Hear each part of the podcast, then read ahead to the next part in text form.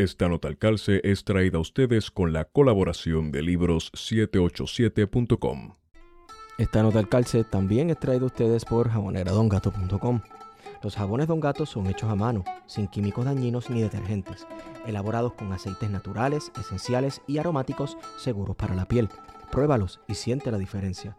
Visítanos en www.jaboneradongato.com. Jabonera Don Gato, váyase a bañar.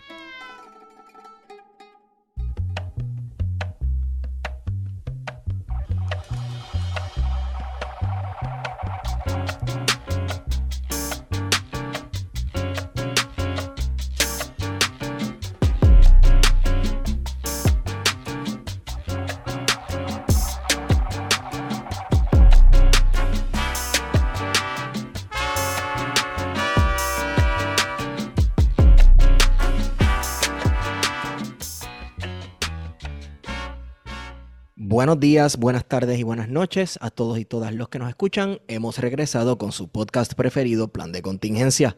Me acompaña como siempre Guarion Padilla Martí, que es la que Guarion. Que la calle Esteban y saludos a todas las personas que nos están escuchando. Y sí, hemos vuelto. Después hemos de un par de semanas desaparecidos en el clandestinaje. un par de semanas de papelones de... Hay, hay personas que nos acusaron de que éramos rusos, así que quizás estábamos por allá. Exacto. Antes nos llegaban los cheques de Venezuela. Oye, ahora es que tienen que llegar los cheques de Venezuela, que se está poniendo la cosa mala, ¿viste? Que hasta incluso están diciendo que Venezuela está haciendo transiciones a, la democracia y que sí, y a la moderación y, bla, bla, bla. Pues Nuestros nuevos aliados. Exacto. De, ahí es que hay que recibir cheques. Y pues. Sí. Pero eh, eh, los estamos recibiendo de Putin. Lamentablemente el rulo parece que, Fíjate, estaba viendo unos reportajes los otros días de que el rulo aparentemente no había sufrido tanto como se esperaba. Vamos a ver qué sucede, el valor del rulo. Eh, les habla Esteban Gómez y hoy nos acompaña el licenciado Gabriel Laborde, que esta debe ser como la quinta vez que tú grabas con nosotros, ¿verdad, Gabriel? Creo que es la cuarta, este, porque grabamos pues la primera nota al calce Después tuvimos el episodio celebratorio de María Milagro Charboni y después hubo otro de Sixto George, creo que había sido. Sí. Ah, correcto. Este, este, buenas tardes, buenos días, buenas noches. Este, y un placer estar aquí. De las pocas veces que pues no me molesta que me presenten como abogado porque voy a estar hablando de algo que es lo que yo trabajo. Exacto. Y claro, algo que está relacionado a los sucesos geopolíticos del mundo del siglo XXI, ¿verdad? Y es la cuestión de la guerra de Rusia y Ucrania. Eh, Esteban, dime que tú condenas la guerra, por favor. Tú condenas a Rusia, por favor. por favor. Tú condenas a Rusia. Ay, Dios mío, esa no voy a decir ni sí ni no, no voy a, chacho, me voy a caer encima, muchacho. Aquí no se puede hablar de una cosa sin tener que estar constantemente recordando a la gente que, mira, también, pues, esto el que yo diga que esto está mal no significa que lo otro esté bien, ¿verdad? Eh, eh, mira, en días recientes hemos estado viendo en los medios, específicamente en medios puertorriqueños, curiosamente, eh, que se ha estado hablando de que la crisis migratoria y de refugiados que se está dando en Europa, eh, producto de la guerra en Ucrania, es la mayor que se ha dado en la historia. Eh, incluso mayor que, que, que en la Segunda Guerra Mundial, un poco hasta exagerado, ¿verdad? Eh, sobre todo porque los que tenemos memoria histórica recordaremos que en el 2015, que fue el apogeo de la guerra civil en Siria, hubo un desplazamiento de más de 4 millones de personas desde ese territorio, pero que a su vez eh, millones de personas de países como Libia, Túnez, eh, tuvieron que también salir, ¿verdad? en algunos casos cruzando la frontera marítima del Mediterráneo hacia Europa y con eso murieron cientos de miles de personas en, en, esa travesía. Eh, otros tuvieron que, que correr hacia, hacia, países vecinos. Eh, y, la, y la mal llamada primavera árabe y la, y la guerra civil en Siria eh, dejaron a millones de personas regadas por el mundo. Específicamente uno de los principales destinos pues, fue Europa, que no los quiso acoger, por cierto. Utilizaron la vía de, de llegar hasta Turquía, ¿verdad? Ustedes sabrán que Siria comparte eh, una frontera con Turquía y que Turquía queda entre los dos continentes, ¿verdad? Entre lo que es Asia y lo que es Europa, y literalmente es la puerta hacia Europa, y que se dio una, una dinámica bastante hostil por parte de Turquía en algunos momentos dados eh, con los refugiados sirios eh, que tenían la promesa de los países europeos de recibirlos, pero que en la práctica pues fuera, fue pura hipocresía. Muy a diferencia de lo que hemos, hemos estado viendo ahora, ¿verdad? De que esta crisis de, de refugiados eh, ucranianos, pues son hombres blancos, cristianos, claro, de azules cuando nos dicen que es la mayor crisis de refugiados de nuestra historia, será la mayor crisis de refugiados blancos, rubios de nuestra historia. Como mencionas muy bien, este, hubo una crisis bastante grande con los refugiados sirios en el 2015. Hubo una de las imágenes este, más espantosas, yo la recuerdo muy clara, que era el, niño llegando a las playas en Grecia muerto. Eh, y, y, ni tan siquiera eso movió a, Europa, a muchos países europeos a recibir los refugiados. Hubo países que sí, como Alemania. Estados Unidos recibió uno que otro, pero entonces empezaron ahí la cuestión de, mira, no podemos recibir refugiados sirios, de empezar a hablar que son árabes, que son peligrosos, y empezó este discurso en los estados republicanos, que empezaron hasta pasar legislaciones, mira, aquí no me puedes traer refugiados este, sirios en contestación a la administración eh, de Obama estar recibiéndolos. Este, y que eso desemboca en la prohibición a personas de países musulmanes a, a entrar a los Estados Unidos una vez este, Trump es electo presidente y juramenta. Irónicamente, un montón de, de, los refugiados de estos países, y pienso en Siria principalmente, son cristianos. Siria tiene una gran población cristiana y uno pensaría, ¿verdad?, que un país eh, como los Estados Unidos, que dentro de su nacionalismo y su identidad como nación, pues se considera una nación cristiana y protestante principalmente. Estos refugiados no necesariamente son protestantes, pero sí definitivamente son cristianos. Y yo creo que yo tengo una duda entonces, ¿verdad? En, en legaliz la de qué es un refugiado, porque pienso en otra crisis que la estábamos mencionando antes de comenzar a grabar. Fue el eh, ¿verdad? A, todos los turcos que escuchan plan de contingencia, sorry not sorry, el genocidio de armenio, ¿verdad? Que expulsaron un montón de armenios que estaban viviendo en el territorio de lo que hoy es la, Turquía moderna, luego de que cae el Imperio Otomano.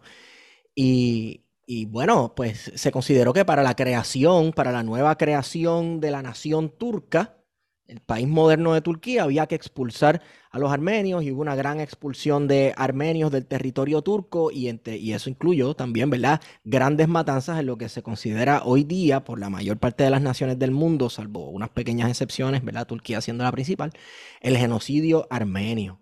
Eh, entonces, eh, no sé si un armenio es blanco o no es blanco, pero definitivamente nuevamente también eh, tenemos una gran población cristiana que está siendo asesinada. Eh, para ese tiempo no sé si no creo que existía el aparato legal para declarar los refugiados o no, pero vamos a entonces a definir, ¿verdad? Según los términos legales, ¿qué es un refugiado? El refugiado es una persona que en su país, en el país donde es ciudadano, o en el país donde tiene permiso para residir y vivir libremente, es víctima de persecución por alguna, este, por alguna razón específica, entiéndase por sus ideas políticas, por su religión, por su origen este, étnico o nacional, eh, eh, por su raza o por su membresía en un grupo social y lo que es un grupo particular social, pues lo podemos definir más adelante porque es bastante importante cuando entremos a hablar de los refugiados centroamericanos. Este, y pues a causa de, esa persecución, su libertad o su vida está en peligro en su país de origen. ¿De dónde sale esta definición?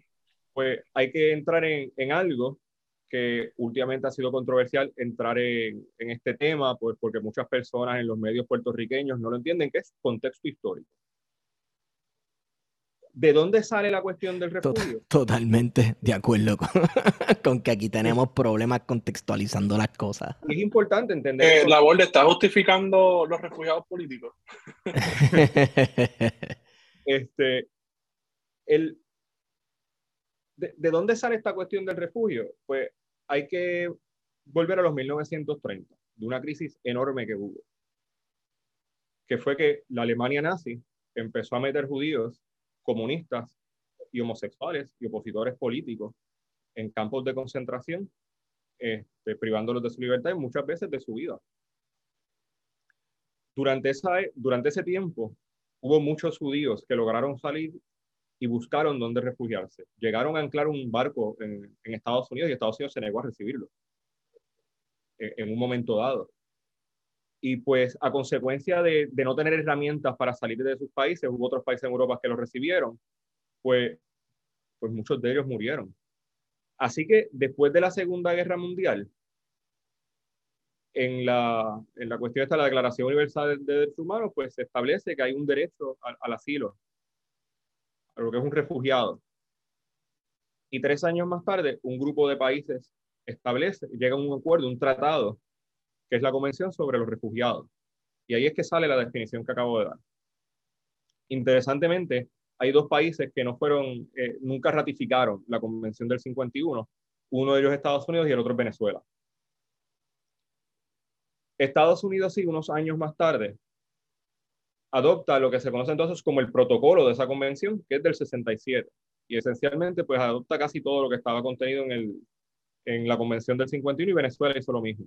Y casi, casi todos los países del mundo son miembros de, esto, de este tratado y este protocolo. Y ahora va otra cosa que es bastante importante discutirla. Este, ¿Por qué para ese entonces se le da tanta importancia a los refugiados? ¿Por qué Estados Unidos decide, a pesar de que no es miembro de la Convención del 51, adoptar los protocolos? Y es que en, sus inicios y por mucho tiempo, la cuestión de lo que eran los refugiados fue un arma de propaganda de los Estados Unidos y de Occidente durante la Guerra Fría. ¿Por qué? Porque para este entonces, y no fue hasta casi los 90, la vasta mayoría de los refugiados que recibía Estados Unidos eran personas que venían detrás de la cortina de hierro. Eran personas que ellos podían promover, como era, son las personas que están escapando del comunismo, están escapando de, de, de, Vietnam, de la República Checa, perdón, de Checoslovaquia en ese momento, de la Unión Soviética, pues servían pues para la cuestión esta de la propaganda. Sí, porque si hay, una, ah, si hay una resonancia ideológica en los refugiados que están llegando de estos países, pues precisamente, ¿verdad? Y me acuerdo un poco lo que hizo eh, Eisenhower poco después de la Revolución Cubana, quedándole poco tiempo a su administración, que abrió las puertas, firmó una ley para recibir eh, oficialmente refugiados cubanos, precisamente como un golpe casi propagandístico en contra de la Revolución Cubana y, por parte de lo que se puede considerar, bueno, de lo que se consideraba en la Guerra Fría el mundo libre, ¿verdad? Que era eh, Occidente.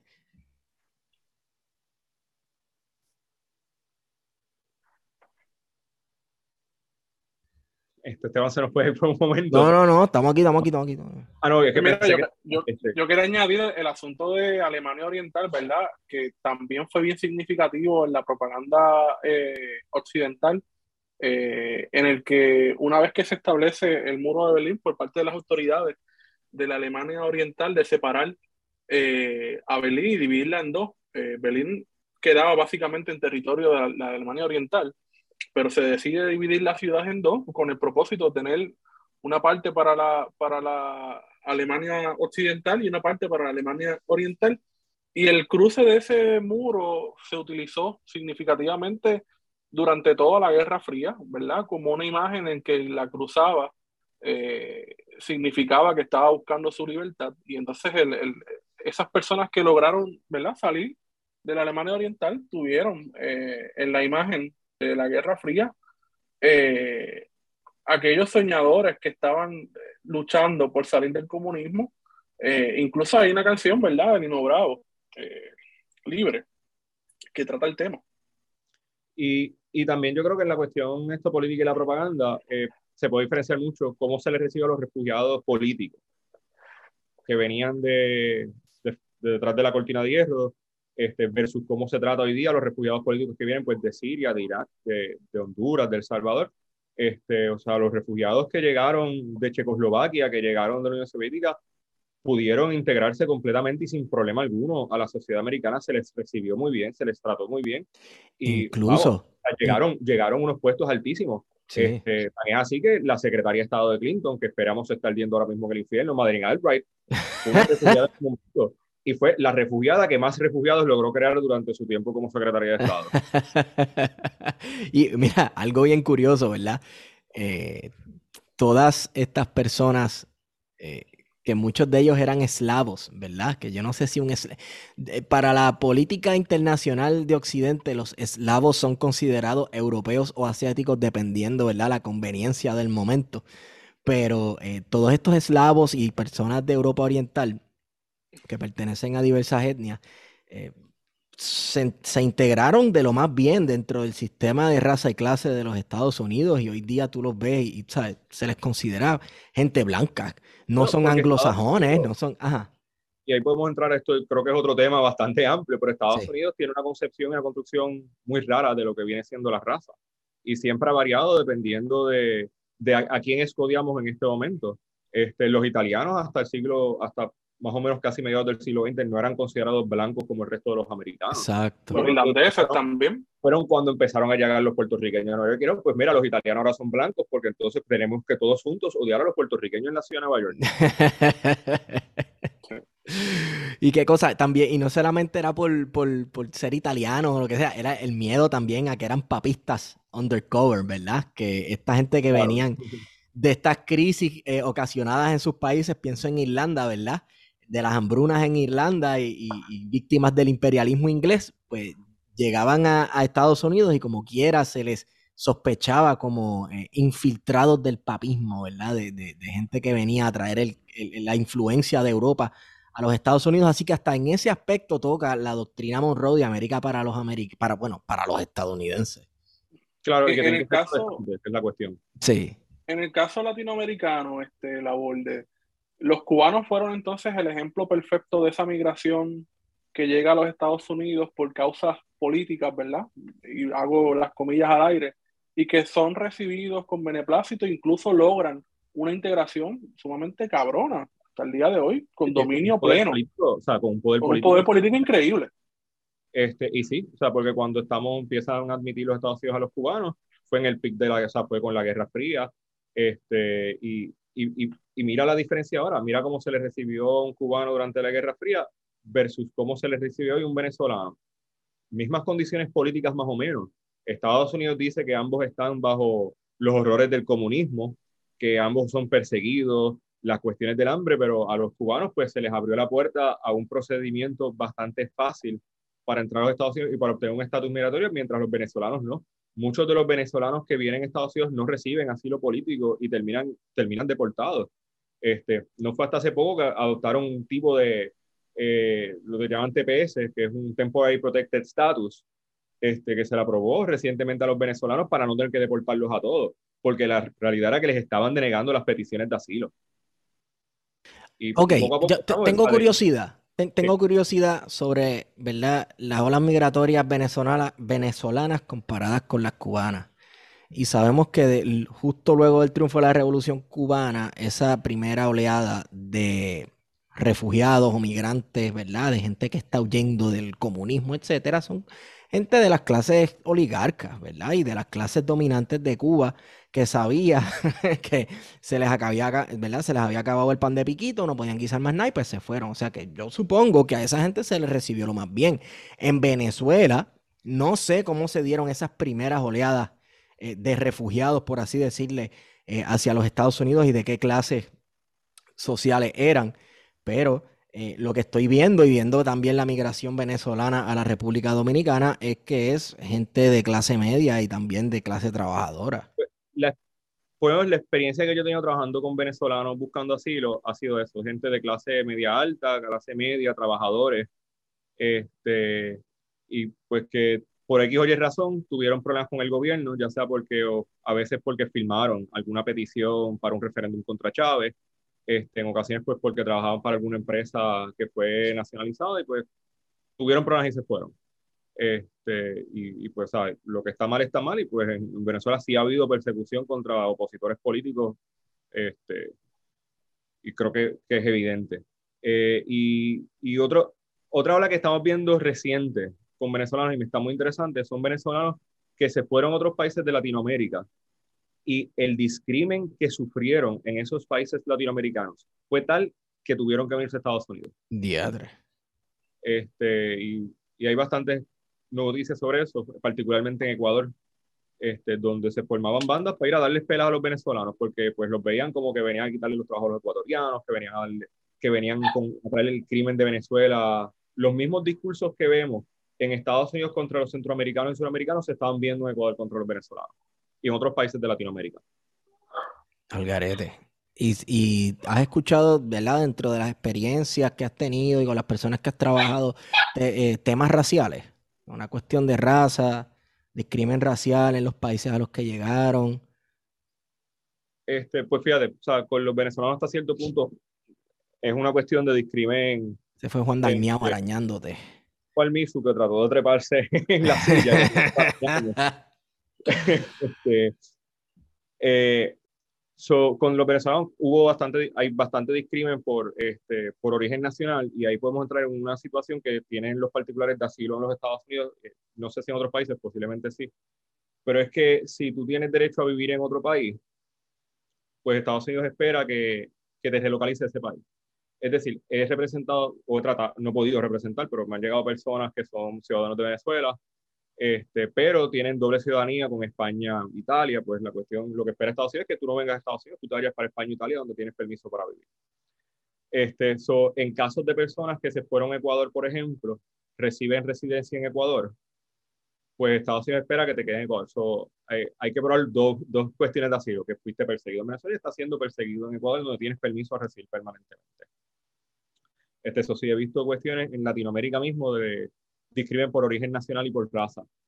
Eh, en términos de otros casos así que he visto discrimen, eh, aunque eso también en origen nacional, este, muchas veces en Centroasia, este, y creo que y en, en, el este de Europa, que creo que es algo que aquí también ha habido mucho problema entendiendo, es que a veces no todas las personas que residen en un país étnicamente son de ese país. Y, y creo que se ha ignorado bastante en el caso de Ucrania, por ejemplo, el hecho de que en Ucrania hay muchas personas que étnicamente son rusas este, y que han sido discriminadas este, específicamente tras el, el, llamado Euromaiden y la revolución del 14, este, han sufrido discriminación por étnicamente ser rusos en Ucrania. Este, de hecho, llegué a ver un caso eh, de una situación así.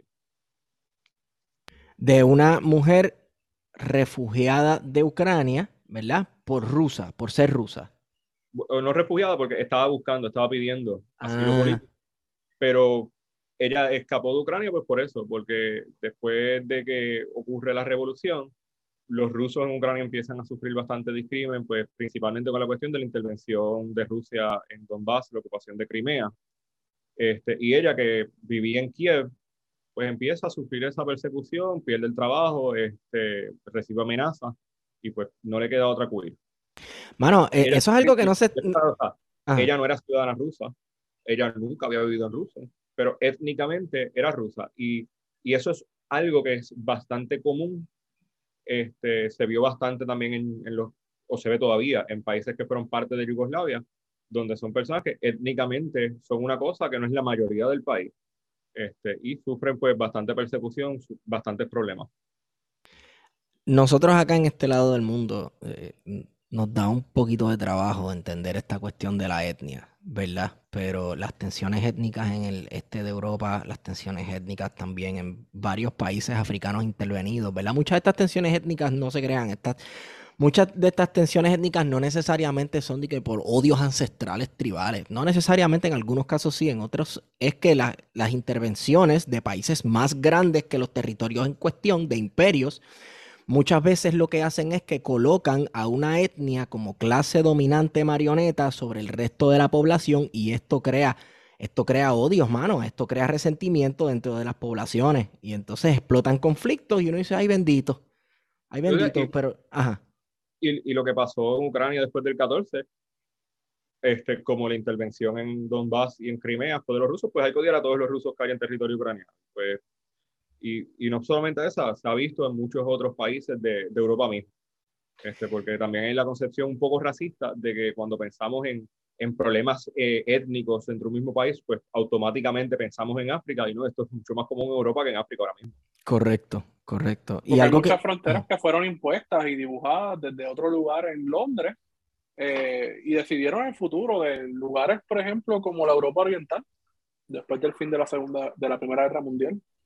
Correcto.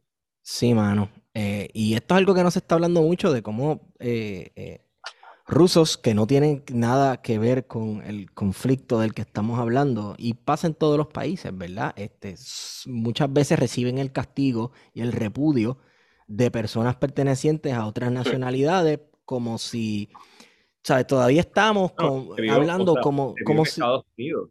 Eh, ¿Ah? después del 11 de septiembre. Exacto. hubo una ola de violencia brutal contra toda persona que fuese árabe, fuese o pareciera árabe y por alguna razón contra los chics, que ni tan siquiera son árabes. Ah, no, claro, sí, pero es que eso es que los gringos son brutos y no saben lo que es un sikh. El, el, mejor ejemplo de, de, eso que mencionas, la borde, es en la Segunda Guerra Mundial contra los japoneses, que Estados Unidos construye campos de concentración y eso también ha quedado olvidado en la historia. Ah, pero lo hubo. Hay que analizar esa concepción de la raza que permitió ¿verdad? Que los Estados Unidos llegara a la conclusión de que esta gente está genéticamente predispuesta a ser leales a este imperio del cual sus familiares emigraron hace generaciones atrás y ya no tienen que ver nada, ¿verdad? Este, eh, y, pero por alguna razón, pues esa lealtad aparentemente se carga en el ADN. Y eso ocurrió mucho con, la, con el, ¿verdad? el encierro de japoneses en campos de concentración. Muchos de ellos no eran inmigrantes de primera generación, llevaban años y años y generaciones de familias viviendo dentro del territorio estadounidense. Y es que en Estados Unidos, o sea, Estados, todos los horrores de la, casi todos los horrores de la Alemania nazi fueron, fueron conseguidos gracias a imitar, tratando de imitar las cosas que se hacían en Estados Unidos. O sea, sí. Estados Unidos dividió por raza los autobuses, dividió por raza las escuelas. En Estados Unidos, en un momento dado, hubo una ley específicamente para excluir chinos del territorio nacional. Correcto. Este, y como menciona, hubo hasta campos de concentración para japoneses en medio de la guerra.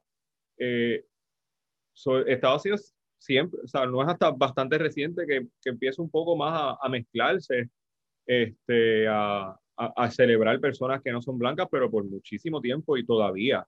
O sea, Estados Unidos es un país supremacista blanco. Es que eh, yo creo que existe todavía bien arraigada, no se ha ido completamente, la noción de que el americano es blanco y ya. El americano es. Cuando, pensamos en qué es el americano, pues todo el mundo pues, pues piensa en un blanco, los mismos americanos, pues es alguien que es blanco, que es protestante, que, tiene, que vive en una casa en los suburbios con un white picket fence, que tiene tres niños con, con dos perritos y una pick-up. Correcto. y una Sí. Este,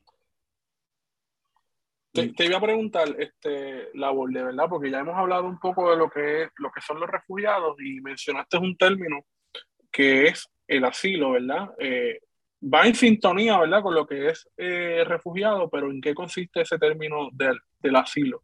Déjame, primero que nada, con los refugiados, yo creo que déjame explicar las maneras en que tú puedes convertirte en un refugiado en los Estados Unidos. Ok. La manera menos común es que tú le pides al gobierno desde afuera, dame refugio en los Estados Unidos. Y es un proceso burocrático. ¿Eso lo haces dónde? ¿En una embajada? Quizás alguna organización, en una embajada, en un consulado, que te ponga en contacto con el, con el proceso y hay un background check extensísimo. Por ejemplo, cuando se habló de recibir a los refugiados sirios en el 15, fue a través de eso, de, de la cuestión del refugee resettlement. Y para eso el Congreso pone un límite de cuántos refugiados vamos a recibir al año. Y por aquí yo estaba buscando los números porque los números son interesantes en el 80, cuando estábamos hablando de la Guerra Fría, este, de cuando venían, cuando los refugiados eran blancos de Checoslovaquia, blancos de la Unión Soviética, el límite de refugiados que estaba recibiendo los Estados Unidos era de 232 mil. Cuando acaba la Guerra Fría, ese número baja a los 120 mil. Y por ahí se mantuvo, hasta que llegó Trump y lo redujo casi a 30 mil.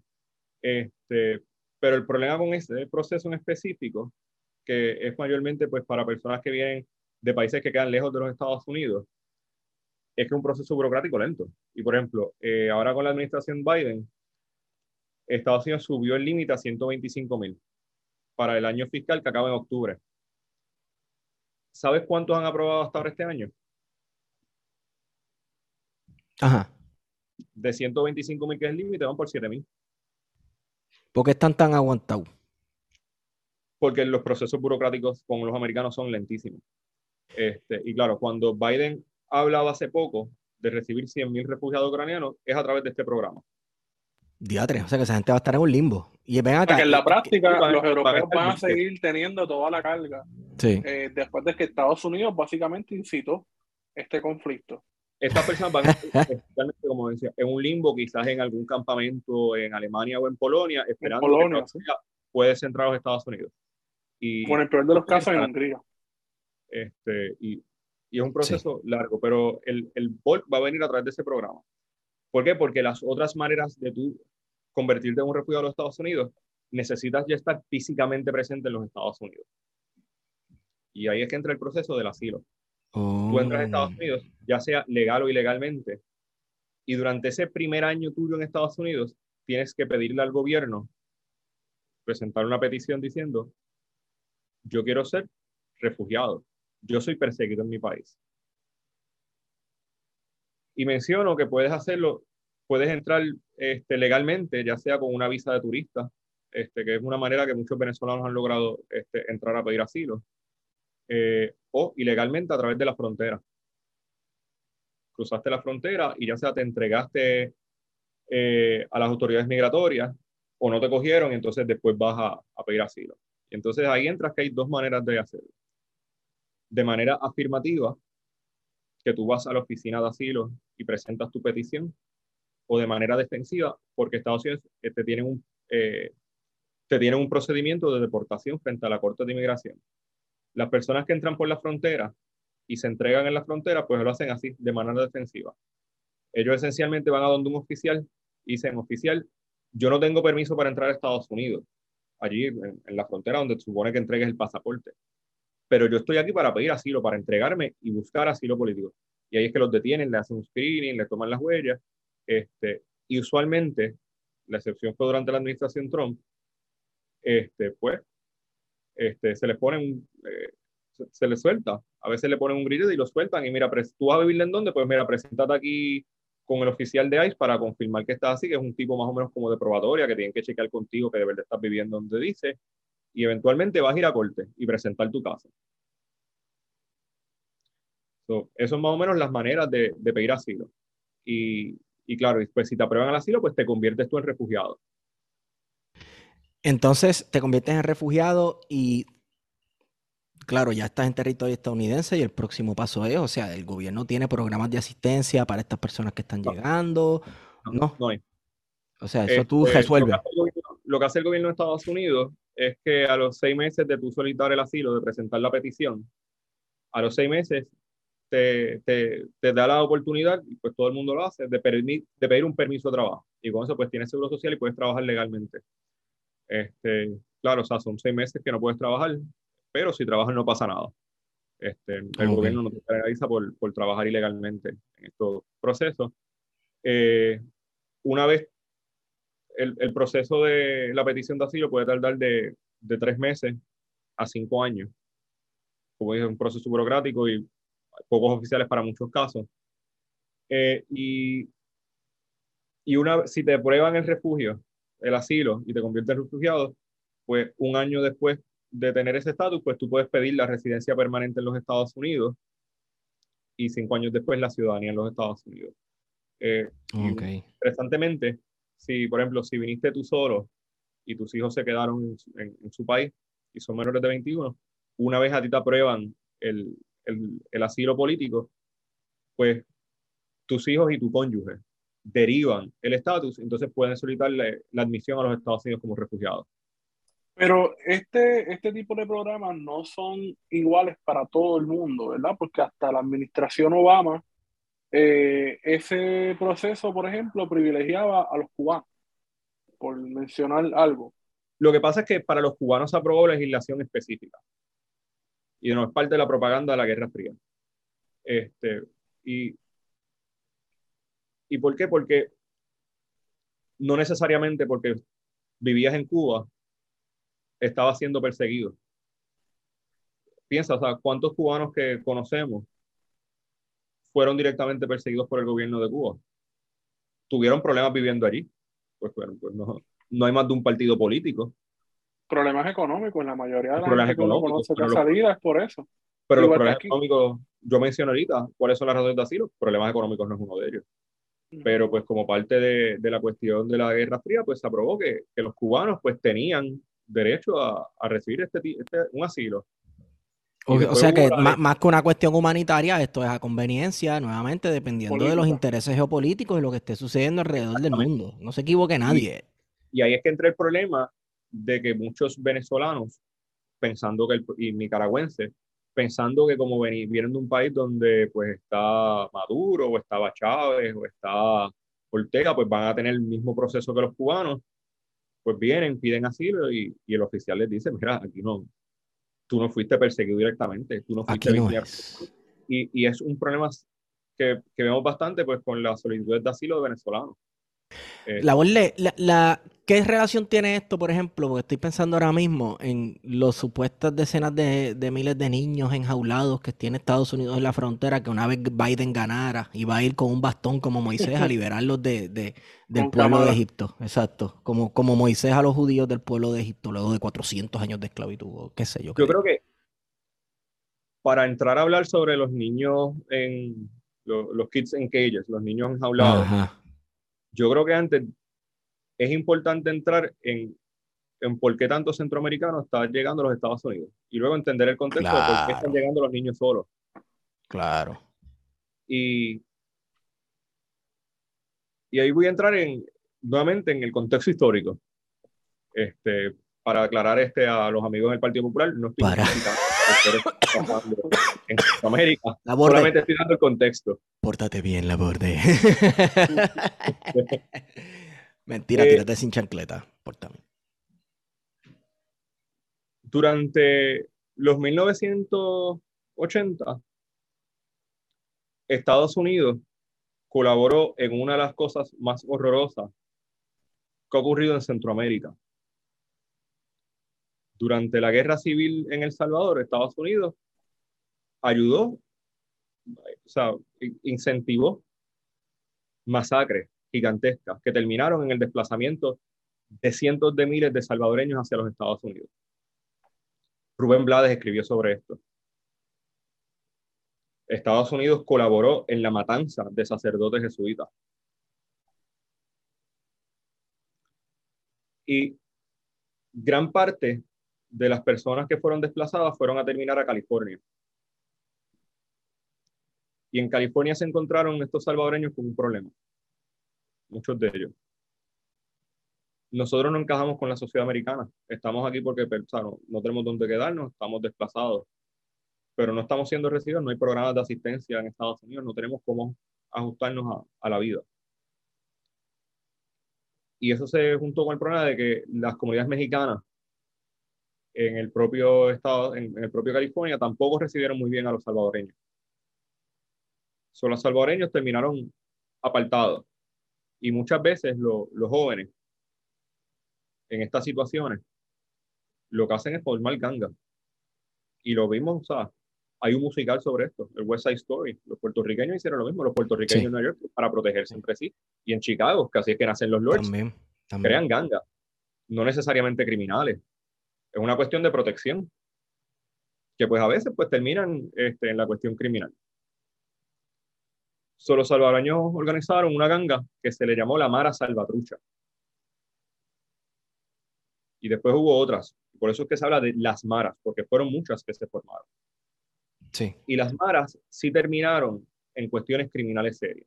O sea, tú me estás queriendo decir que las maras son as American as apple pie y siempre... las maras nacen en California. Por eso, porque se nos presentan las maras, ¿verdad? Tú ves la cobertura de estas pandillas en, los medios noticiosos y siempre es bien sensacionalista por la forma en que estas maras los mareros se tatúan toda la cara y, se, ¿verdad? Con la, simbología de la ganga y, todas estas cosas, pero en realidad se, nos, se les presenta como algo, uy, esto no, esto no es americano, esto es bien feo, esto es de afuera, pero en realidad pues nace dentro de los Estados Unidos y nace a consecuencia directa de políticas exteriores estadounidenses. Exacto. O sea, nuevamente, Estados Unidos interviene en la guerra civil del Salvador, se cometen horrores, desplazan cientos de miles, terminan en California y pues terminan organizándose en la Mara Salvatrucha. Y, y la Mara entonces se convierte en, en, una ganga que operaba también en la cárcel, muy poderosa dentro de las cárceles. Y pues en Estados Unidos y muchas partes del mundo, pero pues con el que yo estoy familiarizado el proceso de Estados Unidos, pues a pesar de que tú tengas un estatus migratorio, ya sea como residente permanente, como refugiado, con estatus protegido, si tú cometes crímenes, pues se te pone en un proceso de deportación, porque son, son crímenes muchas veces que son deportables, son ofensas deportables. Y pues si no tienes una defensa contra, contra la deportación disponible, pues se te determina que eres deportable y te deportan a tu país. Son muchas de estas personas ya organizadas en gangas criminales, pues terminan deportados a El Salvador. ¿Y qué hicieron? Pues formaron la ganga en El Salvador, con los contactos en California, manteniéndola, se formaron diferentes gangas. Y hasta cierto punto, eh, según, o sea, según fueron creciendo y obteniendo mucho poder en Honduras y luego se expande, eh, perdón, en El Salvador y se expande en Honduras. Este, y más recientemente, pues ya se le está viendo operar en, en Guatemala. Eh, la operación de las maras salvatruchas es similar a, pues, para, pues, a las organizaciones de tráfico de drogas en Puerto Rico, en los caseríos, pero más en comunidades y pues mucho más violento. Hay cierta protección sobre la comunidad. La diferencia grande es con, con las organizaciones de los caseríos de Puerto Rico en ocasiones que que las maras extorsionan mucho dentro de sus comunidades. Es decir, si tú tienes un negocio, pues me tienes que pagar a mí 100 dólares mensuales para la Ah, los famosos protection racket que hacían los italianos también en los barrios de Chicago, los mafiosos italianos. Claro, bastante parecido y la misma mafia en Sicilia operaba así. Y todavía a veces opera así. Este, claro, contra, contra quién te estoy protegiendo? Pues contra amigo mismo. Este, porque si no me pagas los 100 dólares mensuales, te voy a quemar el negocio. Exacto y poco a poco pues, se convirtieron en organizaciones mucho, mucho más violentas. Otra de las cosas que hacen las maras salvatruchas, y, y ahora es que conecto con lo que, con cómo entramos al tema, es que además de extorsionar pues, comerciantes, reclutan jóvenes, niños bien jóvenes, de 12, 13, 14 años. Y la amenaza es o te unes a la ganga o matamos a tu familia o te matamos a, eh, te matamos a ti. Eh, y estas organizaciones sí cumplen con esas promesas. Y por eso es que cuando hablamos de los países más violentos de, de los países más violentos del mundo, pues hablamos del Salvador y Honduras. Y es porque las maras cometen este tipo de crímenes, cometen atrocidades. So, muchas familias con niños pequeños que viven en estas comunidades, que son mayormente comunidades de clases medias bajas, pobres, trabajadoras, huyen a los Estados Unidos y es por proteger a esos niños a veces vienen con ellos o a veces los mandan solos. Y si los mandan solos, pues terminan en la frontera detenidos. Este, la razón por la cual los Estados Unidos los detienen a ellos, y pues ahí sí hay que entender el, la razón, es porque antes de, de, soltar un niño de 12, 13, 14 años, pues hay que identificar con quién va a vivir. Y es el proceso de buscarle familiares. El problema ha sido, y fue principio, y, y ha sido arrastrado de la administración de Obama, empeoró con la administración de Trump y no se ha resuelto con la administración de Biden, es que vuelvo a entrar en, esto, es un proceso burocrático lento. Y bajo Trump arrastraban los pies para identificar con quién iba a vivir. Porque una vez le identifican la persona con quien va a vivir, revisan que no haya problema, lo sueltan. Este, una cuestión de verificar la identidad de la persona que lo recibe, que incluso puede ser una persona indocumentada. No es necesario que la persona que está recibiendo el menor este, tenga un estatus migratorio legal este, pues verificar que lo están soltando pues con una persona que es de familia, este, verificar la identidad del niño y pues crearle un expediente de migración, porque pues los ponen, y esto es de las cosas más popped up del sistema migratorio, al niño, no importa la edad, lo ponen en un proceso de deportación, que es un proceso frente a un juez de inmigración, es un proceso este, cuasi judicial, porque realmente... O sea, que lo, lo, ponen, se ponen a interrogar niños en un tribunal, básicamente no se ponen a interrogarlo. Este, el proceso frente a un tribunal empieza con lo que se llama un Master Calendar Hearing, ah. eh, donde pues se lee la acusación, la notificación para comparecer, que es como una acusación criminal. Lo estándar que dice esa notificación es que, mira, usted es ciudadano de tal país, usted entró sin permiso a Estados Unidos, usted no tiene permiso para quedarse y por consiguiente es deportable. Y pues tienen que hacerse las alegaciones y, mira, pues, recibe, este, concedemos lo que dice y concedemos el cargo o si vas a pelear alguna de las alegaciones. Este, y luego, pues, la defensa contra la deportación, que sí, mira, yo estoy aquí legalmente, pero yo voy a citar asilo o yo cualifico para este otro remedio migratorio. Eh, en el proceso migratorio, frente a la corte, tú no tienes derecho a un abogado. Tú puedes pagarte un abogado o puedes conseguir alguien que te represente, pero el Estado no está obligado a, a proveerte uno. No importa tu edad, lo cual significa que si tú tienes un niño de 5 años solo, se espera que el niño de 5 años comparezca pues, por sí mismo, conteste las alegaciones, se representa a sí mismo. Este, en el momento, pues va a haber un momento, eh, si es un caso de asilo, donde va a tener que testificar, pues testifique por sí mismo. Eh, y pues de las cosas más poco que tiene el sistema migratorio en Estados Unidos es, esa cuestión. Eh, esperar que niños se representen solos. Diablo. también parte de los fotos es la cosa que los familiares a veces envían al niño solo, pero solo entre comillas, solo sin su familia, pero se lo entregan a un coyote, se lo entregan a alguien que muchas veces sabemos que puede tener un final trágico, esa, esa travesía que el chamaquito tiene que sufrir para subir para los Estados Unidos. Y, claro, en, contestación a esta cuestión del miedo a, los coyotes, a, a, poca, confianza en estas cuestiones, yo he tenido este, eh, clientes que pues, mujer, clienta, este, pues que parte de la cuestión con el coyote es que dijeron, mira, tú espera aquí un momento y terminaban violándola. Y en contestación a los horrores que estaban cometiendo muchos coyotes es que se dan las caravanas centroamericanas, donde se da un punto de encuentro, mira, salimos de la plaza de tal pueblo a tal hora, vamos a esta plaza a encontrar a nuestra gente, entonces iban todos en grupo y en comunidad protegiéndose para entrar todos juntos a los Estados Unidos. Y una cuestión de protegerse como comunidad. Este, que pues las caravanas fueron pues bastante eh, o sea, es, que las, caravanas son una respuesta a la precariedad que sufren las personas que están en movimiento, ¿verdad? En tránsito hacia los Estados Unidos. Claro, este, y ahí quien contestó de manera horrorosa no fue solamente Estados Unidos, sino fue el gobierno mexicano, que lo recibía a palos en Chiapas. Diadre. Nasty.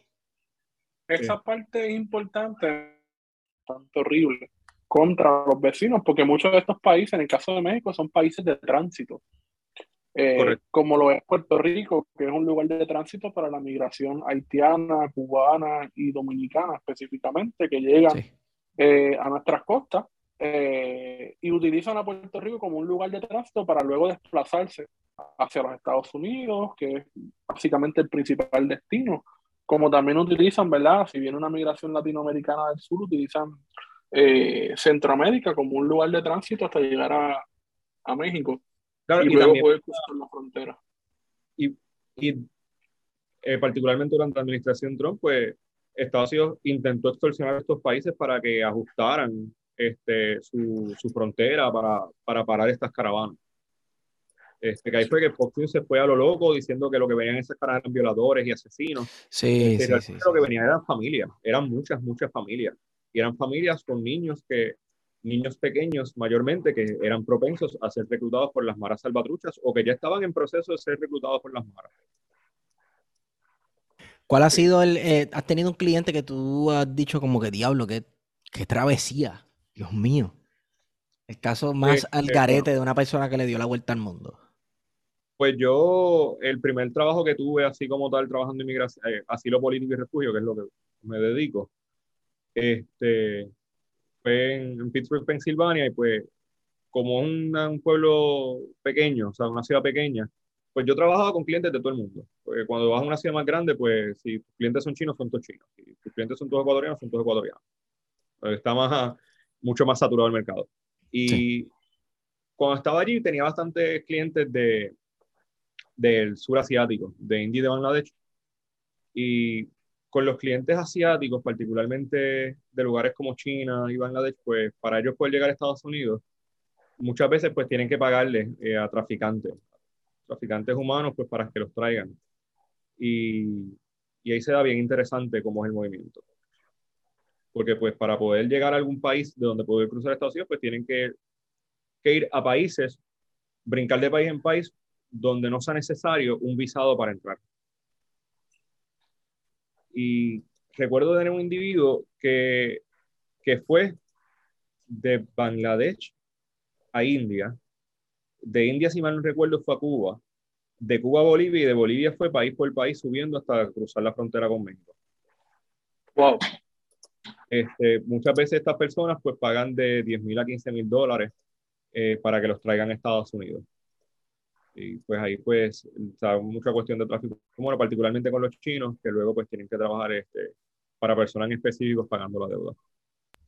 Ok, espérate.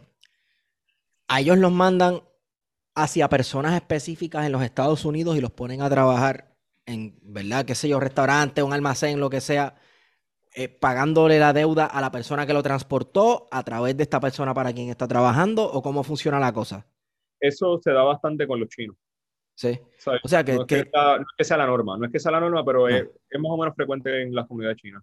Que es un tipo de indentured service, eh, indentured servitude, ¿verdad? Extraoficial, porque en, en, un momento dado en Estados Unidos era legal el indentured, bueno, Estados Unidos eh, colonial, por así decirlo, era legal, ¿verdad? Una institución bastante común, el indentured servitude, que tú básicamente eras esclavo o siervo de esta otra persona a quien tú estabas endeudado. Claro, no funciona. Que, que de paso, eso no es legal. Este, en Estados Unidos no. Y, y hay visados específicos para personas que son víctimas de este tipo de tráfico humano. Este, no son muy conocidos, son los visados T, este, que son visados pues, para personas que a consecuencia de su estatus migratorio fueron traficados pues, para trabajo involuntario, trabajo sexual. Este, y en ocasiones también se usan los visados T eh, para personas que son obligados o extorsionados a trabajar este, para un patrono eh, bajo amenazas de que los van a chotear a ICE, cosas así. Eso, pasa mucho aquí en Puerto Rico con los dominicanos. Que eh, lo que las llamadas trabajadoras domésticas, en muchos casos, son mujeres que las tienen en, indentured servitude, no necesariamente pagando una deuda. Sí, es que les esconden cualquier tipo de documentación con la que lleguen a la isla y, o las tienen amenazadas con que les van a llamar las autoridades para que las deporten. Entonces, hay eh, bastante desconocimiento de que eso es un tipo de tráfico humano y estas personas y esclavitud pudiesen ser elegibles para, un, para algún tipo de remedio migratorio como es el visado T este, por, porque, vale, vamos, tenemos el tráfico humano. Tú no puedes obligar a una persona bajo, la, bajo amenaza a trabajar para ti. Este, además, es, es, inhumano. Sí, y en muchos, o sea, yo he escuchado de casos que los, los así los tienen metidos viviendo en, o sea, presos, en, house arrest, viviendo en una eh, casa y no pueden salir de ahí y le tienen todo, toda la documentación escondida y los tienen amenazados. Y, y es súper común, este, personas que pues por condición de su estatus migratorio, de, de estar pues sin papeles, indocumentados, este, pues son amenazados por, por patronos hijos de puta. Sí. Qué cabronería. Este, sí, ¿no? Y, y, el remedio civil, hay, o sea, además del remedio migratorio, hay remedios civiles de estas personas, porque muchas veces los obligan a trabajar este, 60, 70 horas semanales sin pagarles overtime, les pagan por debajo del mínimo. Y, y, parte de la cuestión es un remedio civil donde pueden recuperar el dinero que se les dejó de pagar. Sí. Bueno, eh, el, volviendo a lo de Ucrania, ¿tú crees que Estados Unidos abra las puertas para que lleguen ucranianos al país? O sea. Totalmente, yo creo que sí. Bueno, o sea, como mencioné ahorita, ahí quedan 119 mil, 118 mil visados disponibles para refugiados antes de llegar al CAP del año fiscal. Ya Biden dijo que estaba, Estados Unidos estaba dispuesto a recibir 100 mil. Refugiados, diablo. 100.000 refugiados ucranianos. Y vamos, es, o sea, les va a servir como propaganda política. Es una cuestión, como cuando la Pero, tú sabes, comparado, por ejemplo, con la cantidad de migrantes que ha estado recibiendo Polonia, que comparte naturalmente frontera con, con Ucrania, 100.000 personas, ¿verdad? Como cuota máxima que tiene Estados Unidos para recibir refugiados que no son únicamente ucranianos. Es un chiste. Oh, sí poquísimo. Este, o sea, cuando en el pic de la Guerra Fría estamos hablando de 200 mil 200, refugiados anuales. Y viene, estamos hablando que hay un cap de 125 mil, de que no se van a admitir en años más de 125 mil. Pero es bien, bien probable de que se queden lejos de ese número por lo lento que es el proceso claro. la burocracia. Sí, sí, pero claro. No solamente te aprueban el visado, entonces tienes que hablar con la oficina de Refugee Resettlement, de dónde es que vas, qué es lo que vas a hacer, qué vas a estar haciendo, dónde te van a recibir. que ahí como mencioné, que fue un problema pues cuando los refugiados sirios que Estados Unidos, pues mira, sí recibió unos cuantos de ellos, pero entonces estados republicanos como Texas, por ejemplo, pues pasaron la legislación de, mira, aquí nosotros no queremos refugiados marrones. los recibiendo los ucranianos sin problema. Ay, Dios mío.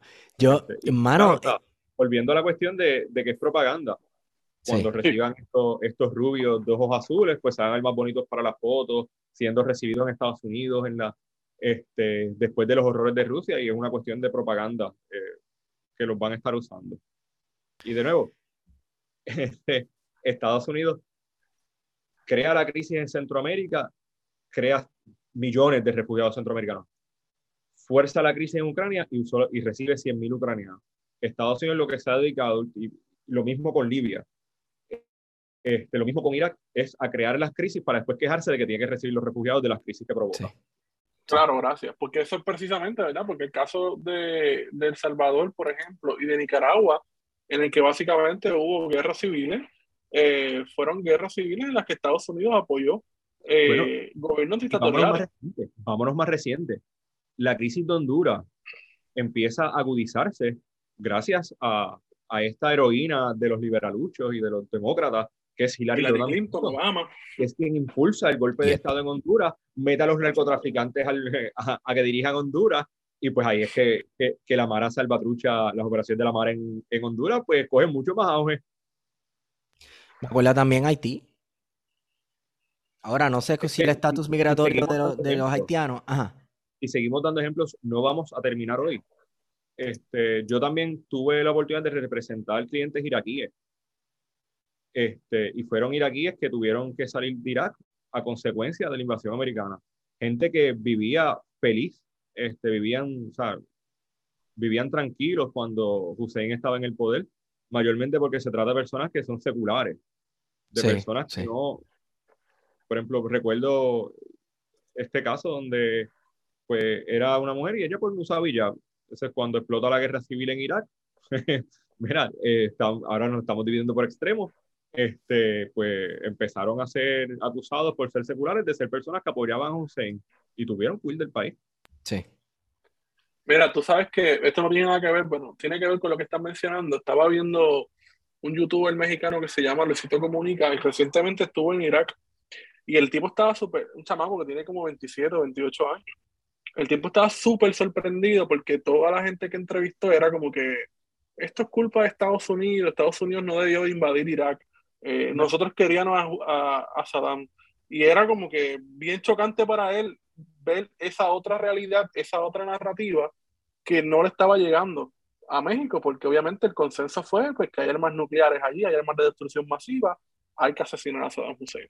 Claro, digo, pregúntale, pregúntale a un kurdo, pregúntale a un kurdo lo mismo, y yo sé que se te va a cagar en la madre de, de, de, Saddam Hussein, sin embargo, a la larga, pues, ¿verdad? El daño que le ha hecho eh, ISIS a Kurdistán, que ISIS es consecuencia directa de, pues tú sabes, como que diablo, eh, entre Satanás y Belcebú, me cago en nada, escoger entre esos dos. A mí, uno de los casos que, que más me impactó de Irak era un muchacho que era de la edad mía este, y, él vivía feliz en Irak este, con su familia. Se fue un tiempo a estudiar afuera y cuando regresó se da cuenta de que este lugar donde, donde él amaba vivir, donde tenía su vida esta, donde estaban sus amistades, ya no era segura para él. Este, porque por alguna razón él había servido, ayudado con unas interpretaciones para los Estados Unidos en algún punto, que tampoco no, no era ni trabajo formal, y lo acusaron de ser proamericano y empezaron a tratarlo, fueron a matar varias veces y lo que era su vida a consecuencia de la invasión americana, pues terminó, terminó tronchado, terminó en Estados Unidos y, no era que él, pues su sueño era vivir en Estados Unidos y, y, y, él me lo comentaba, de lo feliz que él era allá y pues que ahora pues tiene que ajustarse una vida en un país que es extraño para él. Sí. Sí, mano, este, esta cuestión de, pero ¿quién no va a querer vivir en los Estados Unidos? La tierra de las oportunidades. hay esta concepción de que es que todo el mundo quiere venir a Estados Unidos, todo el mundo tiene el sueño de convertir, de, emigrar a Estados Unidos para, para, para ser blanco, para tener su casita en los suburbios con sus tres hijos, con los dos perros, con el white picket fence y con la pick-up. Y, y, no es así. Muchas de estas personas que emigran a Estados Unidos como refugiados, su sueño no es estar en Estados Unidos. ellos, muchos de ellos eran personas que eran felices en sus países, que vivían bien en sus países, este, que su, su familia, sus amistades están allí. Que hay uno que otro que quizás sí, pues su, su, su misión era estar en Estados Unidos, su ilusión era estar, pues sí los hay, pero muchos de ellos no, muchos de ellos están porque es que no, le queda otra, no les queda de otra. Sus países fueron víctimas del imperialismo americano y maldita sea la hora, pues terminaron en suelo americano. Sí. Que, que eso está cabrón. Que tu país termine jodido a consecuencia de Estados Unidos y termines tú que terminar viviendo en Estados Unidos. Y cuando un país, ¿verdad? Y pienso en la gente de Afganistán y en la gente de Irak, en eh, que estas invasiones vinieron precisamente cuando eh, eh, el odio anti-árabe, anti-musulmán, anti todo lo que fuera marroncito está a flor de piel, pues llegas a este país donde sabes que esta gente te odia o te tiene miedo. Sí, donde tú entras a, este, donde tú entras a un negocio y, si, vives en los subidos, pues todos los ojos van a donde ti. Sí, correcto. Y, y, otra cosa que está el garete, que es esta concepción también muchas veces entre las comunidades blancas americanas conservadoras, que es que esta gente viene a, imponer sus creencias sobre Estados Unidos. Y, y casi todas las personas árabes con las que he interactuado en este trabajo, musulmanas, son personas liberales o que si son conservadoras no son para imponentes, no tienen problema integrándose ni ajustándose a la realidad de Estados Unidos. Y mira, yo una vez llegué a representar a alguien que era miembro del Muslim Brotherhood. Mira para allá. que esos más conservadores no pueden ser. Sí, y no tenían, no, no tienen issues, o sea, tratando de ajustarse, de compartiendo con personas que, que no son musulmanas, con personas homosexuales. O sea, cuando tú vienes a ver quiénes son las personas en Estados Unidos que son un peligro a las personas que no son como ellos, son los blancos americanos. Los xenófobos, definitivamente. La cuestión es que también, esto es lo que me pone a pensar de la resistencia de los estadounidenses, principalmente a la, migración o a la entrada de refugiados de Centro y Suramérica, y es que muchas de estas personas tienen una cosmovisión y, y un punto de vista, en muchos casos son bien religiosos, en muchos casos son bien conservadores, tan, tan conservador como un republicano, tan macharrán como un macharrán blanco republicano es que son centro suramericanos y, es como que, bueno, te, te conviene recibir a esta gente porque esta gente supuestamente viene a reforzar tu ideología. Exacto, o sea, cuando tú vienes a ver, muchas de las personas que vienen de, de Centroamérica son bien católicas. Sí. Y una de, las, una de las cosas que es más prevaleciente en el catolicismo es la oposición al aborto. Ajá. Y terminan votando y apoyando candidatos que creen en el derecho de la mujer a decidir, porque es que los republicanos no los quieren, pues, y pues demócratas, lo cual es absurdo. O sea, estas personas en sus países muchas veces eran miembros de, de partidos de derecha, de centro derecha. Sí, sí. Lo que pasa es que lo, donde los republicanos. donde los, republicanos. los, los únicos que han sido recibidos por los republicanos con brazos abiertos han sido los cubanos. Ah, claro, pero es que aquí no podemos poder perder de perspectiva que esas primeras migraciones cubanas a las clases a las que pertenecieron y el colorcito de la piel ¿sabes? Y, era la gente más rica de Cuba, Cuba que era un país sumamente rico, pero que esa inmensa riqueza estaba concentrada en manos de unos pocos eh, oligarcas y capitalistas, pues tú sabes, de momento toda esta gente llega a los Estados Unidos y, claro que son recibidos con los brazos abiertos. Y claro, ¿verdad? Lo mismo que estábamos mencionando ahorita. De ahí para adelante, pues este, era cuestión de mantener vivo el proyecto este eh, de propaganda anticomunista, ¿verdad? No importa el color de piel de los inmigrantes que llegaran a los Estados Unidos. Y que por lo que veo es un discurso que nuevamente se está poniendo muy de moda. Sí. antes, eh, esta total incapacidad eh, de parte de la derecha, bueno, de parte de todo el mundo en Estados Unidos y de parte del centro y de derecha en Puerto Rico y en muchas partes del mundo, de que no entender qué carajo es el comunismo. Correcto. literalmente es todo lo que no me gusta es comunismo. Exacto, exacto. Y hay un reduccionismo bien cabrón por parte de la derecha de no querer comprender las dinámicas sociales o, incluso entender lo más básico, ¿verdad? La estructura social, el funcionamiento de la, de la, de la sociedad. Eh, y es mejor catalogarlo, ¿verdad? Como comunismo, que es malo. ¿Sabes? El binarismo. Estamos de vuelta en los tiempos binarios realmente. y eso me encojona. yo odio los tiempos binarios en geopolítica precisamente porque es que no existe tal cosa como el bueno y el malo, el esto y el, y el opuesto. No, mano. No, hay, hay gente con diversos intereses y existe, nuevamente, yo creo que lo más polarizado que se puede ir. Eh, eh, eh, eso, esa, eso, eso que dijiste, Esteban, la, la, geopolítica, ¿verdad? Y las relaciones internacionales van de intereses, no van de valores.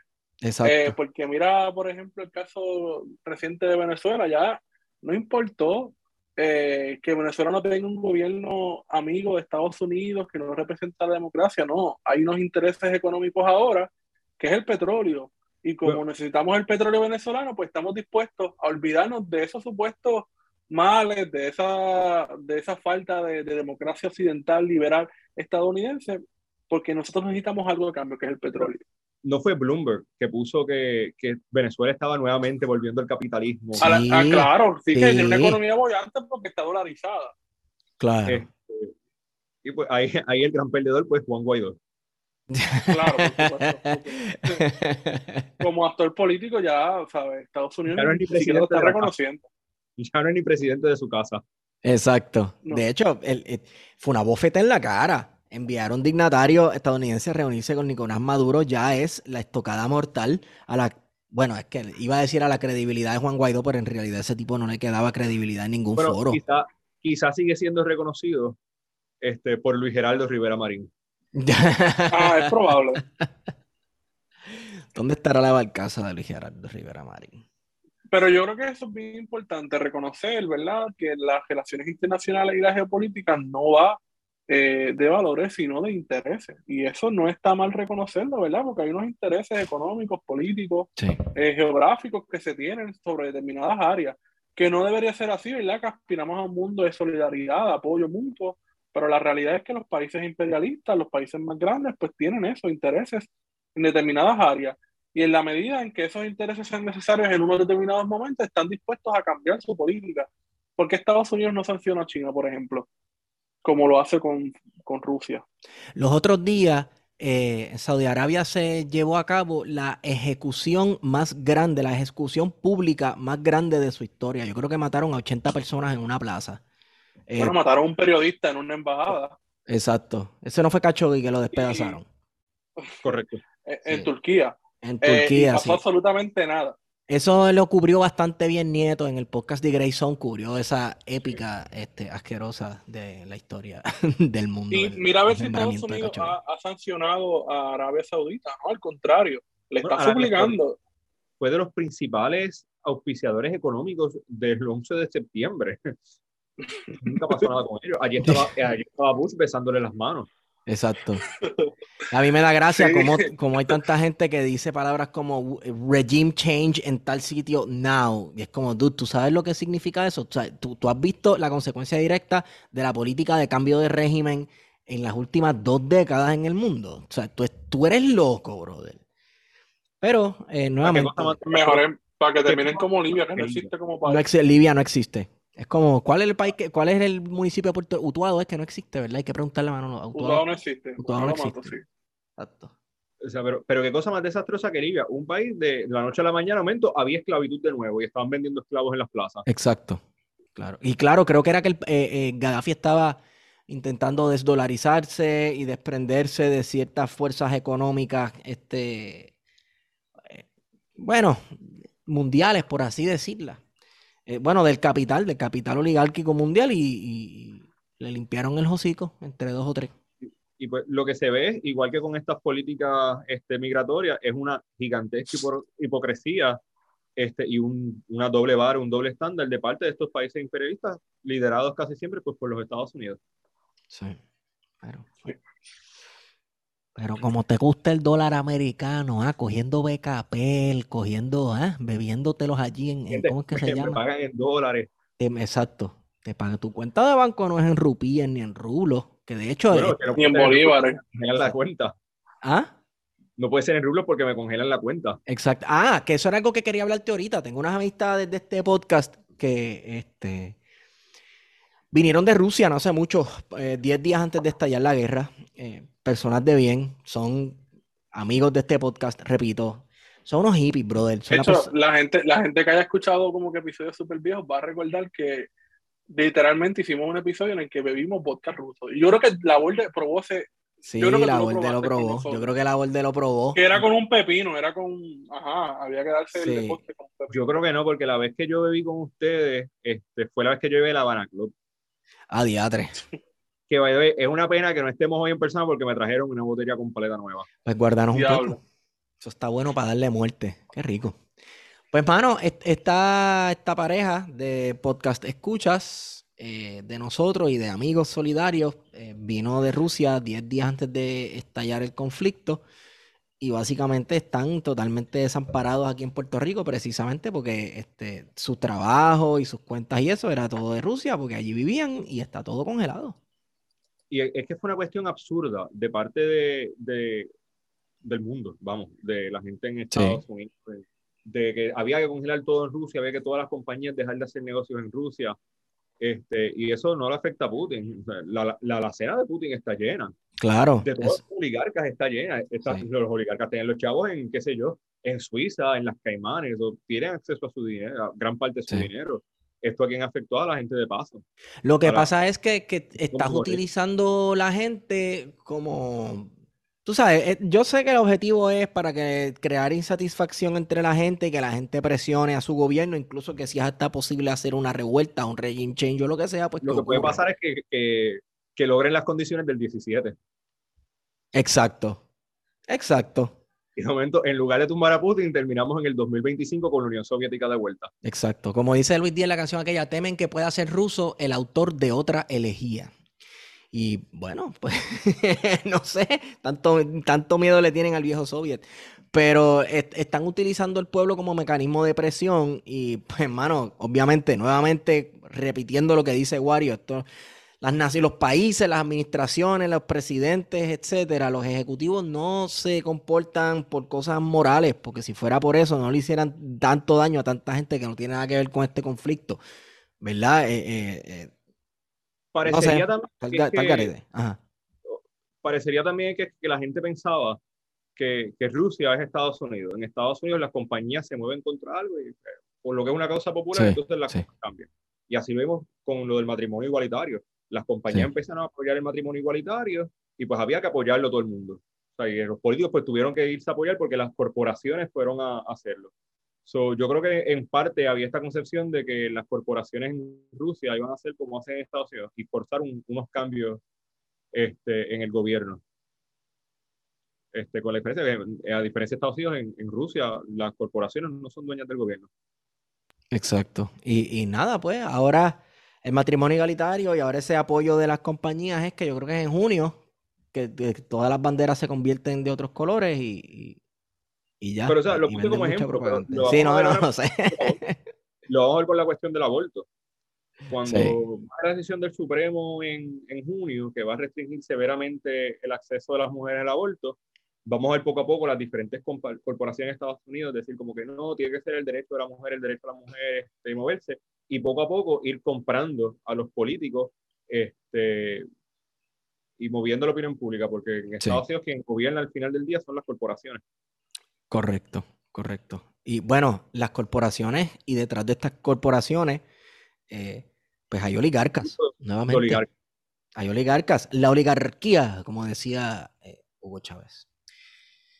Eh, Corillo, yo creo que podemos hablar ya de la bofetada de Will Smith. Usted no. yo creo que ahora lo que tenemos que hablar es sobre como la bofetada de Will Smith, este, lo que inspira es las acciones de Zelensky. Bueno, yo he visto tantos takes de liberaluchos con eso, hablando de Zelensky y Will Smith. Yo no sé cómo carajo conectaron una cosa con la otra. que si la masculinidad tóxica de fulano de tal, pues así mismo es Putin y yo no sé qué rayo. Y hay una obsesión con mirar al, como que, con creerse el ombligo del mundo y Ay, Dios mío, brother, a mí me enfogona tanto porque en medio de todo este show mediático estúpido que al final del día no vale nada, hay un montón de gente sufriendo, cabrón, un montón de gente muriéndose que lo están volando en canto. Tú sabes, y pues, así es la vida. Estamos eternamente entretenidos. Ha sido hasta enfermizo la, obsesión en, Estados Unidos y en otras partes de, de Occidente con con la cuestión de glorificar y endosear a, a Zelensky. ¿Tú eres prorruso? A este punto ha sido, ha, sido un buen líder. En, o sea, que está, o sea que tú le vas a Putin. ¿Cómo? O sea que tú le vas a Putin. Algunos en el Partido Popular estarían diciendo eso en estos momentos. Gabriel Laborde, compórtate. Segunda llamada. en el PNP también. Es que eh, dígame si no es cierto que usted le va a que usted es comunista. Mano, tenemos que empezar a grabar videos de este podcast para que, para, que todas estas cosas sean que, by the way, tienes uno de los gatitos tuyos te está stalkeando desde, te estaba ya, ¿no? Ahorita te estaba stalkeando desde la parte de atrás del, del escritorio que tienes ahí. Esa era, esa era Dalmiau. Dalmiau. Sí, no me había dado cuenta que se fue. ¿Viste la foto que se tiró Juan Dalmau con Guario? La vi. Porque Guario no se tira una foto con Juan Dalmau, tú me perdonas. Juan Dalmau se tira una, foto, con Guario. Yo necesito una foto de Dalmau con Dalmiau. Yo creo que esa foto es necesaria. Sí, es necesaria. Anyway. Que, ah. deben llevar a. Yo sé que Pepe debe estar escuchando esto y que Gabriela también debe estar escuchando esto, pero que deben llevar a Dalmao a la finca de Pepe y de Gabriela a correr caballo. Así que próximamente eso viene por ahí. Uy, espérate un momento, que espérate, el PIP va a comenzar a hacer cabalgata. ¿El PIP hace, hace cabalgata? Esa está la propuesta. Partido Independentista Puertorriqueño. Ahora, ahora el PIP es mainstream. No, pero espérate un momento. No, mainstream no, papi, las cabalgatas. Ahora los hipsters no van a querer votar. Exacto. No, no, no. Al PIB. Hay una cultura, una cultura de caballo en esta área del suroeste. No solamente en las piedras se corre caballo. Exacto. Exacto. Mano, eh, el PIB, póngase a hacer cabalgatas y a beber Kuzla y Bogweiser, eso no es nada. Total, si, si, aunque beban medalla y no lo otro, lo están comprando con dólar americano. Mentira. Anyway empezar a hacer este tipo de actividades de pueblo. O sea, ya es un partido más grande que el Partido Popular. Eso salió del corazón. La vendetta es real.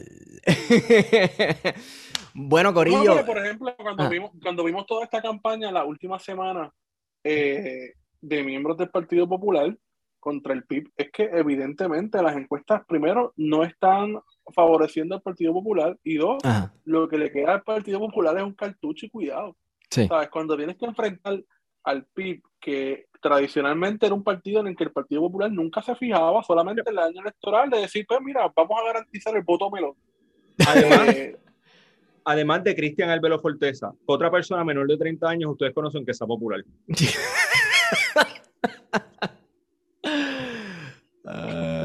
es que no hay, no hay juventud. Cristian, Cristian va a querer venir acá a refutar. Pero es que, es que no hay juventud popular. Cuando, cuando tú miras muchos de, de, los chamacos menores de 25 o 26 años, casi. De hecho, que el presidente del Partido Popular es un viejo. O sea, qué sé yo, hasta los 30, 40 por ahí. ¿De la juventud? ¿De la juventud popular? Sí. Bueno, qué carajo, o sea, cuando tú, tú, ves la esta juventud de, de, los populares, los PNP y los demócratas, y son un montón de viejos de mi edad. Por eso. Este, Ven acá. A veces veo como que, pero usted, ¿qué carajo esto de, de si esta gente de mi edad? Exacto, juventud, sí. Es cierto. Este, Divino tesoro. pero, de los, tú ves muchos de los chamacos de 25, 26 años y casi nadie se identifica con el Partido Popular o el PNP. Muchos de ellos se identifican, sí, o militan o, o simpatizan con el PIB y Victoria Ciudadana. Y las personas que tú conoces que son populares o PNP es porque están guisando en el aparato público. Bueno, y vamos, porque sus familias también, pues, esta, esto es cuestión de generación en generación. Y déjame decirte algo, mira, eh, yo tengo un primo que tiene un jeep bien montado con música.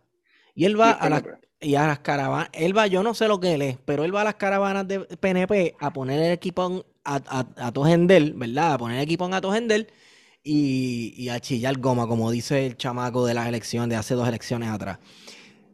Y va a las populares también, a las caravanas populares. O sea, que, hay gente que para ellos este, cada cuatro años es como un vacilón, un vacilón, tú sabes. Sí, eso es parte de nuestra idiosincrasia. Sí. Lo más sobre el primo tuyo ni no, no, que, que, va a votar, muchacho. Yo creo que el tipo ni vota, pero la cuestión, yo no sé la de si es tan real eso de que la mayoría de los chamacos se identifican con, con, o con MVC o con el PIB, Eh, porque sí, eh, tú sabes, en Puerto Rico hay demasiada gente que definitivamente vota por una cuestión familiar, por, tradición familiar, por la misma razón que mucha gente va a la iglesia. Y o sea, por lo menos lo que tú ves en redes, imagino que en Facebook también se vería mucho que simpatiza con Proyecto Dignidad, es que muchos de ellos están hartos, no quieren saber del PPD ni del PNP, que sí debe quedar un número que por cuestiones familiares simpatice, debe quedar, pero yo no creo que sea mucho, porque vamos, la generación es, o sea, de la generación mía para abajo, hay una desilusión brutal con estos dos partidos, porque yo tengo 34 años, la totalidad de mi vida adulta la he vivido en un Puerto Rico en depresión económica. La totalidad de mi vida adulta.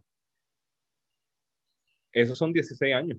Sí. Son los muchachos que van a votar por primera vez en las elecciones del 2024 han vivido la totalidad de su vida en un Puerto Rico económicamente deprimido.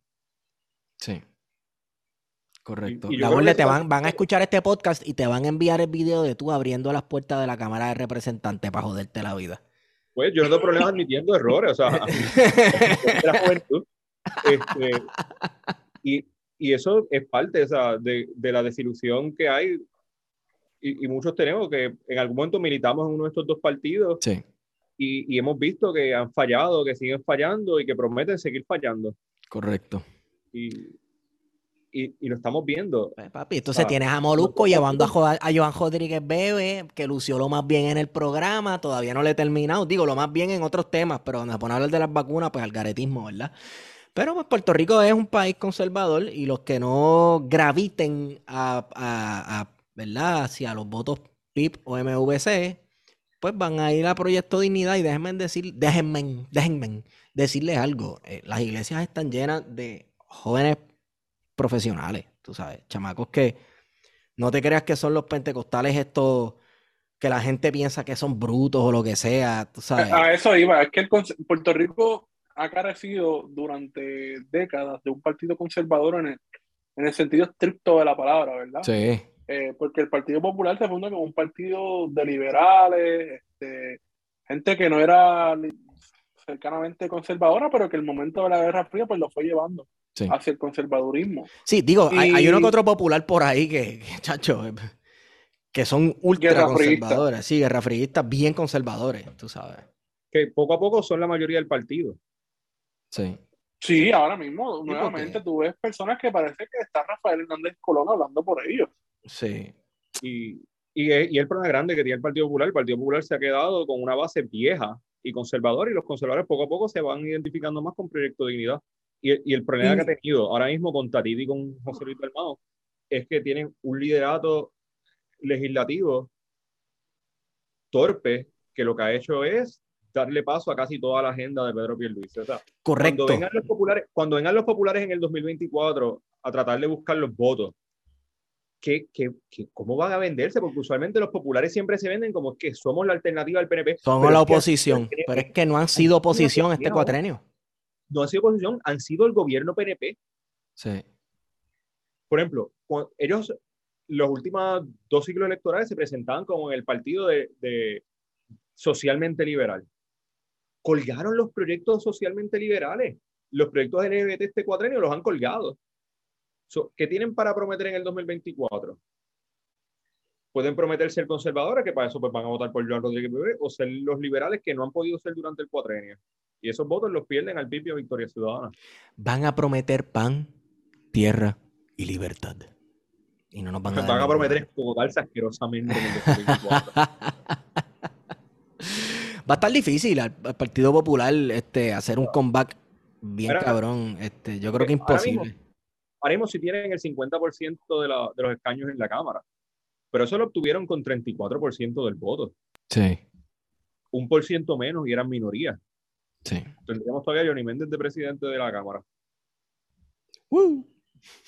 Este, no, tienen nada para, o sea, tienen un problema serio y, y pues en lugar de haber tratado de reformar el partido, de, de más o menos de definirse o como liberales o como conservadores, lo que han hecho es pues poner a Tatito papelonial. Sí. Digo, yo creo que la cuestión Charlie Delgado como candidato a la gobernación sí estaba más mongo que el carajo, pero el tipo era... por poco gana, por cierto. Por, Increíblemente por poco gana. Sí, pero el tipo era muy, muy, muy conservador. Tú sabes. Y, y el problema que van a tener es que, pues, muchos de ese voto conservador que tuvo el PPD este, en, en, la zona costera de la isla, pues en el 2024 puede que termine gravitando hacia Joan Rodríguez Bebé. Y yo creo que eso es lo que va a pasar. Proyecto Dignidad. le va a hacer un boquete gigantesco al Partido Popular. Si, si César Vázquez no se sale del medio y le deja el espacio a Joan Rodríguez Bebe para ser la candidata a la gobernación, de verdad que este, este ese partido se, se, va a estar pegando un tiro en el pie porque ha sido la persona más vocal, que mejor se proyecta. Mm, tú sabes. No, yo no creo, yo no creo que, que César Vázquez vaya a aferrarse a la silla de candidato a la gobernación porque el, el proyecto Dignidad no se funda como un partido centrado en una sola figura, es una coalición de iglesias, de figuras conservadoras. Y de organizaciones que llevan bandazos, llevan años dando bandazos por ahí.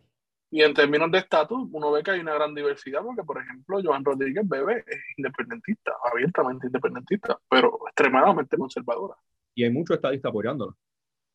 Y hay muchos estadistas porque hay unos, unos ¿verdad? Unas cuestiones sociales en las que coinciden. La, la llamada guerra cultural. La gran, lección, la gran lección del 2020 es esa, que Puerto Rico para lo que son las elecciones ah, generales, finalmente separó lo que es el estatus de la gobernanza. O sea, que carajo, o sea, el 50% del voto que obtiene Juan Dalmau viene de populares y PNP, que dijeron, mira, como que el estatus no te quiere un carajo, pues vamos a votar por el independentista. Sí. Y, y, en ese sentido, no sé, o sea, si Joan no es la candidata a la gobernación, Proyecto Dignidad tiene varias candidatas, mujeres, Yep, que eso es otra cosa, cabrón. Eso es lo que a mí me vuela la mente. son, mujeres, las más vocales de ese partido, las, figuras más vocales son todas mujeres. La, que corrió para comisión residente era la que mejor lucía en los debates. Correcto. qué, este, malo que yo voté por a Jordan. Bueno, yo no metí ese error, yo... Mentira. cabrón, ¿tú crees que yo estoy en serio? este, allá los que pues pues votaron por ella. Yo, a mí no me cogían de pendejo. Los que patinaron ahí. Corillo, vamos a cerrar. Pues mira, yo tengo una nota alegre para cerrar la, nota de hoy. Cuéntame. Y es que este próximo, creo que este, a principios de mayo, este, cumplimos un año del fallecimiento de Carlos Romero Barceló. Este, creo que esa es la noticia positiva de hoy. Este, y pues eh, eso se junta pues con la, la, muerte hace unos días de Madeleine Albright. Así que esperamos que estén los dos juntos quemándose en el infierno. La noticia positiva con Gabriel Laborde. Yo no podía tener una nota al calce sin, sin recordar la muerte de Romero. O de otra de las noticias positivas, que es que Tata Charbonnier está enfrentando cargos criminales por corrupción. Muy bien. Aquí, hasta aquí la nota positiva con Gabriel Laborde. Guarionex, ¿vas a decir algo? No, no, no, estamos. Bueno, pues, Guario, ¿dónde te consigo? Me consiguen en Guario Candanga en Twitter e Instagram. A mí me consiguen en Estigón por Twitter. ¿La borde dónde te consigo? Pues por Twitter, G underscore la borde y por Instagram, gabriel.en.pr. Cool. Eh, recuerden que esta nota al calce es traída ustedes por libros787.com, la librería más cool de libros puertorriqueños, ¿verdad? Y literatura en español puedes utilizar el código plan de contingencia para obtener shipping gratis, libros787.com. También eh, nos auspicia Jabonera Don Gato. Jaboneradongato.com es donde puedes comprar los jabones que más rico huelen en el universo. Casi te quitan la peste a pelú comunista de la Yupi. Eh, entra a jaboneradongato.com, compra como 10 jabones y utiliza el código plan de contingencia también, ¿viste? La ponemos fácil. Y yo creo que la primera orden, el shipping es gratis. Bueno, este, este, este yo creo que es un descuento de 10%. Ay, no, ay Dios mío, este, este, me van a matar aquí porque nos va a quitar el auspicio. Este, jaboneradongato.com, váyase a bañar. Y con esa hemos sido con ustedes. Plan de contingencia. I love you. Y no la pude salvar porque no creo en ella. Nuestro dreadlock no es de no ladren que no amedrentan. Drácula, tu sangre drena y drones de droga encuentra. Una andrómeda de andrógeno busca tribular las tribus. Atraquemos un truck y vámonos con trambos de tranquilibu. Trinitarias entre rambos trinan en el terremoto. Tratan tretas entre títeres y entrenan prendiendo motos. Trazan rutas de mil trucos. Trínquense más tríos rotos. Triturado cayó el párvulo en casa del trompo troto. Tro, troto. En casa del trompo tro, tro, troto. En casa del trompo, tro, tro, troto. En casa del trompo, tro, tro, troto. En casa del trompo, tro, troto. En casa del trompo, tro, tro, troto. En casa del trompo, tro, tro, troto. En casa del trompo, tro, tro, troto. En casa del trompo.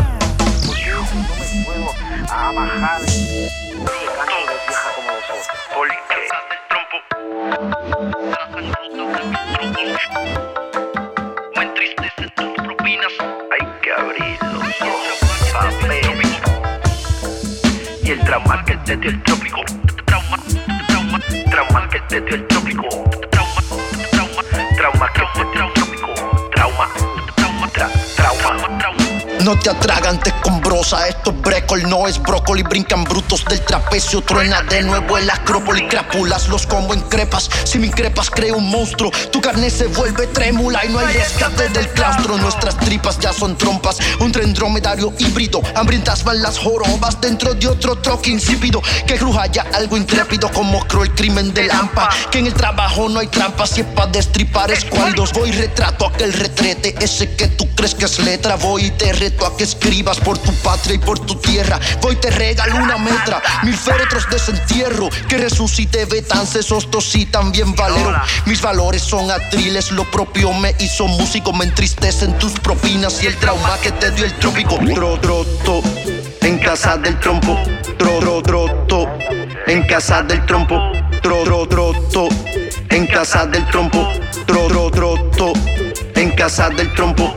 Tro, troto en casa del trompo, tro, tro, troto, en casa del trompo, tro, tro, troto, en casa del trompo, tro, tro, troto, en casa del trompo.